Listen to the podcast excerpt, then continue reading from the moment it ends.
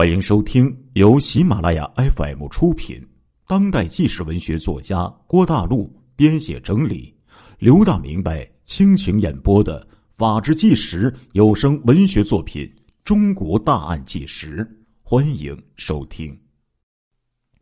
两天之后，白宝山三下徐水，这回他可决定要放手大干了呀！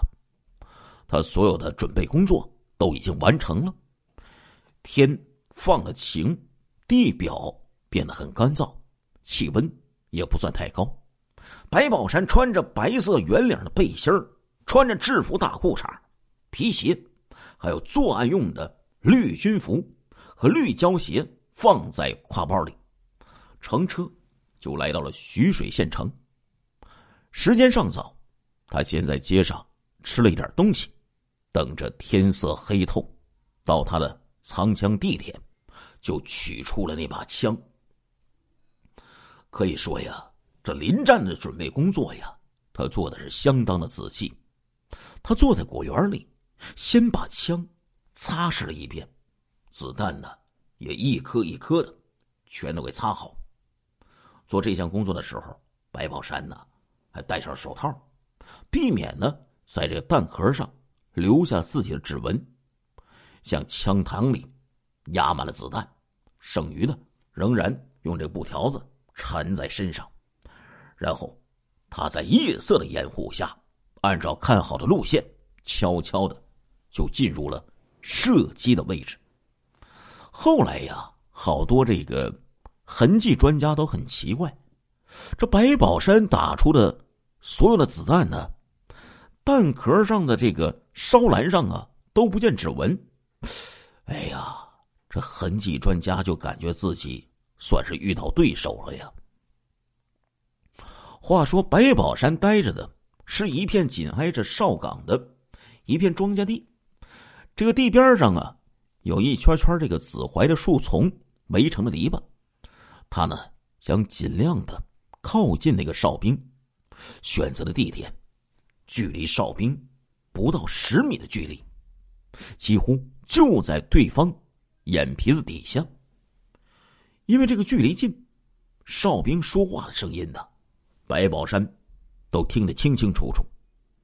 白宝山一点点挪进来，不发出一点声响，然后一动不动的就伏在了地上，在那里整整的趴了四个小时啊，直到。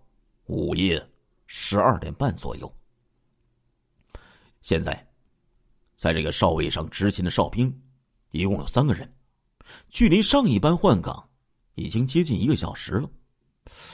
他掐算过时间，知道下一班换岗的时间已经临近了。岗上的情况啊，一般是两个哨兵站在外边的岗台上，另一个哨兵呢站在大门口。岗台呀。距这个大门大概有十五米的距离，现在那个哨兵出来了，也站在岗台前。白宝山觉得可以动手了，他拿着那把罪恶的枪筒啊，就从槐树丛中悄悄的伸出来，向着那个哨兵开始瞄准。一九九六年七月二十七号。是个极不寻常的日子。这一天凌晨一点十分，驻徐水的中国人民解放军某师高炮团值班室接到紧急电话，报告说该团的弹药库遭到武装歹徒的袭击，哨兵霍建军受伤，哨兵蒋鹏程死亡，执勤用的八幺幺。自动步枪被抢，事情的经过是这样的：七月二十六号的晚上，中士班长柴洪阳、列兵霍建军、蒋鹏程三个人，值二十三点三十分到凌晨一点钟的岗。柴洪阳呢是个沈阳人，二十一岁，中共党员；霍建军呢是河北人，一九九五年入伍。军龄一年，属于那新兵。二十三点二十分班长柴红带领霍建军、蒋鹏程走到大门外去接岗。哨位设在呀大门外大约有十五米的地方，那块儿啊有两个岗台，岗台是圆形的，涂着呀红白相间的竖条。大门两侧墙壁上写有啊“提高警惕，保卫祖国”的这个大字的标语。换岗的时候，上一班的这个岗哨啊，把这个瞭望哨的钥匙就交给了柴红阳。瞭望哨是大门里的一个岗楼，从上边可以俯瞰到外边的情景。柴红阳就上了这个瞭望哨，观察了一阵哎，没发现什么情况。这时候就从上边走下来了。这时候排长。过来查哨，嘱咐说：“今天夜里特别黑呀，要提高警惕啊！”柴红阳一立一声说道：“是，我们一定站好岗，请排长放心。”柴红阳来到岗台前，两名哨兵分别在两个岗台上站立着。军人呢，有军人的要求，就算在这夜里，哎，没人看得见。你也得这腰板站笔直。柴红阳呢，就先到蒋鹏程的岗台前待了一会儿。蒋鹏程说：“班长啊，我腿疼，能不能坐一会儿？”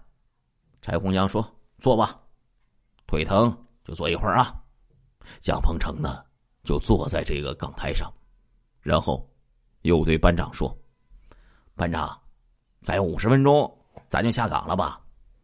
柴红阳看了看表，说：“啊，这回你说对了，还有四十分钟，咱们就下岗。”然后他走到霍建军的岗哨上，说了几句话，又返回到蒋鹏程这边。现在呀，他们三个人全都在哨位上了。三个人只有一条八一杠一这个自动步枪，由这个霍建军背在身上。蒋鹏程身上挎着子弹袋三个人可以说毫无戒备。冷不丁的，黑夜之中就响起了枪声，枪声极近呐，仿佛就在眼前。槐树丛中冒出一团耀眼的火光，接着“砰”的一声，背枪的霍建军就被击中，啊的一声栽倒在地。紧接着第二声，蒋鹏程也倒在地上。他倒下去的时候，把班长柴红阳一起呀拽了下去，两个人就滚进了岗台旁边的这个土沟里。这一下啊，把这个柴红阳给救了，使得对方第三枪就打空了。柴红阳毕竟是个老兵啊，他在摔倒的一瞬间。迅速翻身打了几个滚采用高姿匍匐的动作向大门口快速爬去。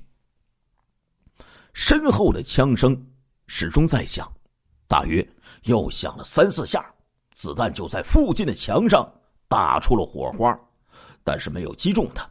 很快，他就爬到这个大门口的岗楼的附近，起身躲过岗楼，迅速的就按响了。报警的电铃。就在他高姿匍匐爬回岗楼的时候，一条黑影就窜了出来，从霍建军的身上摘走了那把八一杠一式的自动步枪，沿着原路就消失在茫茫的黑夜之中。柴红阳立即拉响警铃，又给一连的应急分队挂电话，报告说：“我是军备库警勤分队。”我们遭遇到了袭击，歹徒有枪，你们赶快取枪弹过来呀！摸不清对方有多少人，摸不清对方这个枪击哨兵的目的是什么。这里是弹药库啊，首要任务是要保卫弹药库的安全。打过电话，柴红阳立刻向排长汇报情况。警勤分队的战士被枪声。给惊醒了，开始就向排长的这个房间开始集中。排长命令打开枪柜分发武器。部分武器呀，用黄油封着，需要擦拭。大家一边检查武器，一边等候命令。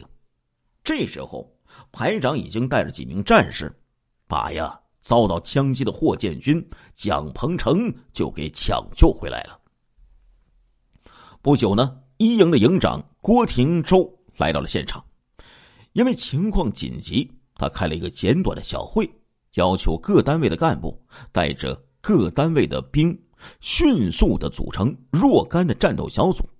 全副武装，顺几条路线进行包抄。他强调，共产党员要冲在最前面。营长的部署尽管很周密，但是比起歹徒来，动作呀还是迟缓了许多。这里边呢，有一个时间差的问题。白宝山对这一点非常自信。哼，我打你一个措手不及。等你们反应过来，我呀已经跑远了。从枪声响起到组织起追捕，大约用了十几分钟。高炮团的官兵搜查了周围所有的果园，搜查了周边的企业和农村，都没有发现可疑人物。排长带领的战斗组顺着田间小路一直追到幺零七的国道，那里有个加油站。询问加油站的人员，也没有人发现有可疑人员或者是可疑汽车经过。十分钟，犯罪分子足以逃之夭夭了。据受伤的战士霍建军回忆呀，案发时间应该是在十二点三十分左右。他被打倒时，头朝北，脸朝上，枪背在身后。身体呀压着枪，他只听到三声枪响，开枪的地方距离他们非常近，甚至他觉得就在五米之内。敌人射击的位置是在港台西侧的树丛里。对方窜过来抢枪的时候，他神志还清醒，甚至还睁开眼看了一下。对方没管他的死活，也没有补枪。因为班长啊，已经按响了警铃，对方拿到这把自动步枪之后，转身就跑了回去。给霍建军的印象，那个人呢，身高大在在一米七八左右，三十多岁，跑得非常快，动作就像是受过专门的训练。他认为，犯罪分子极有可能是复员兵，因为那枪。打的太准了呀！七月二十七号凌晨，徐水县公安局该部队上属的师保卫队、军保卫处、保定市公安局的技侦人员先后就赶到了现场。天明之前，北京军区保卫处、河北省公安厅有关领导也来到了现场。由于中心现场地形复杂。军地领导决定，勘察工作在天亮之后进行。现场勘察呀，是从二十七号早上六点开始进行的，一直到下午六点零九分结束。这一天呢，天气阴冷，气温呢三十五摄氏度，微风。勘察在自然光线下进行。中心现场啊。在徐水县西南两公里处的弹药库，弹药库坐北向南，砖混的结构，东距京石高速公路大概八公里，西距幺零七国道九百米，北距高炮团主营房两公里，南距一营营区一百二十米，弹药库周围是农户的果园。门前两侧是玉米地，均被槐树丛围成不同的地块。射击位置在距离港台七米的槐树丛中。该处提取了五枚弹壳，有犯罪分子伏卧和潜伏的痕迹。现场的东港台上有两顶军帽，上有血迹，其中一顶军帽上有弹孔，弹药库南墙上有弹着点。技侦人员呢，找到了犯罪分子进入潜伏位置的入口和出口的路线，在果园的软土地上提取到了石膏灌注的足迹，大概有十枚。战士蒋鹏程被打死了，枪弹自右上臂外侧肩峰下射入十二厘米，从右上臂内侧腋下射出，又从这个右腋前乳头外侧射入，自左肋下腋中线射出。哎呀，可以说是肝脾错碎，脾脏。呈这个放射状的裂痕，总之啊，是被白宝山枪杀致死。另一个战士霍建军是幸运的，子弹沿着脏器的缝隙跑了出去。这个呀，可以说呀，是一个奇迹呀。白宝山在距离哨兵七米的地方，借助茂密的槐树丛进行掩护，趴在地上。瞄准背枪的哨兵开了一枪，那个哨兵应声倒地不动了。他一转枪口，又朝背子弹袋的那个哨兵打了一枪，那个兵也不动了。他正要朝第三个兵开枪射击的时候，发现那个兵啊连滚带爬的就向大门逃走了。他瞄着那个人连开了三枪，但是都没有打中对方啊。已经跑进了兵营，白宝山快速的就从槐树丛后边出来，把自动步枪拿到了手中。这时候，兵营里的警报响了，但是没有马上出来人。他背着两支枪，猫着腰就从原路跑回，穿过槐树林和玉米地，又穿过一片果园，按照预定的路线。跑过了幺零七国道，他呀，其实经过警方查询的那个加油站，但是天太黑，没人注意他。他再跑过铁路，他的速度就慢了下来。然后他沿铁路啊，朝着徐水火车站的方向走。天快亮的时候，他发现铁路边上有个废弃的烧砖的土窑，他在窑地里呀。这个找了两个坑，把两条枪和子弹，哎，又埋坑里了，然后做上记号。之后，他脱掉身上的绿军装和绿胶鞋，换上圆领衫儿把鞋和衣服就埋进了一个烂泥塘，然后他在露天的土窑里就隐藏了起来。